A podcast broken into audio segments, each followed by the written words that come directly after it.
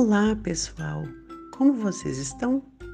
Nosso assunto de hoje é sobre um alimento muito gostoso que pode ser preparado de diversas formas: a batata.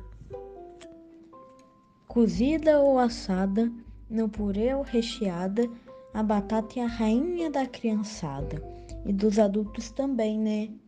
Ela é rica em carboidrato, um nutriente que dá muita energia ao nosso corpo. Vocês sabiam que a batata é cultivada pelo ser humano há mais ou menos 8 mil anos? Sua origem foi na Cordilheira dos Andes, um conjunto de montanhas que fica na América do Sul. Mãe, conta aquela lenda que você achou no site daquele Museu da Bolívia. Boa ideia, Vitor.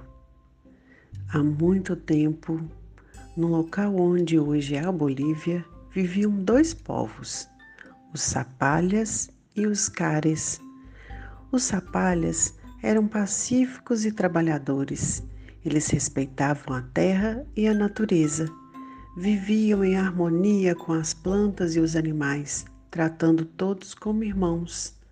Por isso, a natureza os retribuía com fartura de alimentos, os campos lotados de grãos e os rios cheios de peixes.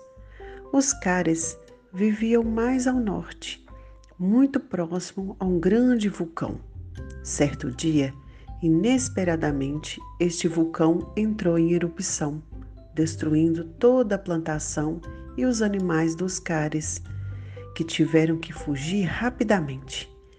Eles invadiram as terras dos Sapalhas com lanças e armas, deixando-os muito assustados. Então, os cares lhes roubaram toda a colheita, os frutos, os grãos, os peixes, deixando-os assustados e famintos.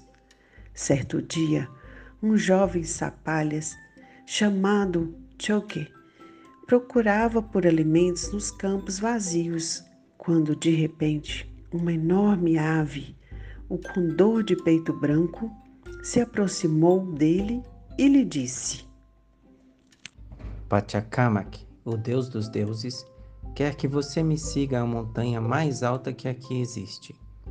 Pegue umas sementes que lá estão e junto ao teu povo plante-as. Se chamarão batatas. Quando as flores surgirem, deixe que os caras colham os frutos que aparecerem na superfície. Espere que as folhas sequem. Então, olhem embaixo da terra, junto às raízes. Ali encontrarão a resposta para o sofrimento. E assim Choke fez. Plantou as sementes lá no alto da montanha. Quando cresceram os frutos, os cares levaram tudo para eles. Choke então cavou, cavou e encontrou as preciosas batatas. Eram tantas que ele precisou de ajuda para carregar, e a partir daí seu povo nunca mais passou fome. Eu adorei essa lenda. Além de ser gostosa e nutritiva, a batata está cheia de histórias e representa a cultura alimentar de muitos povos.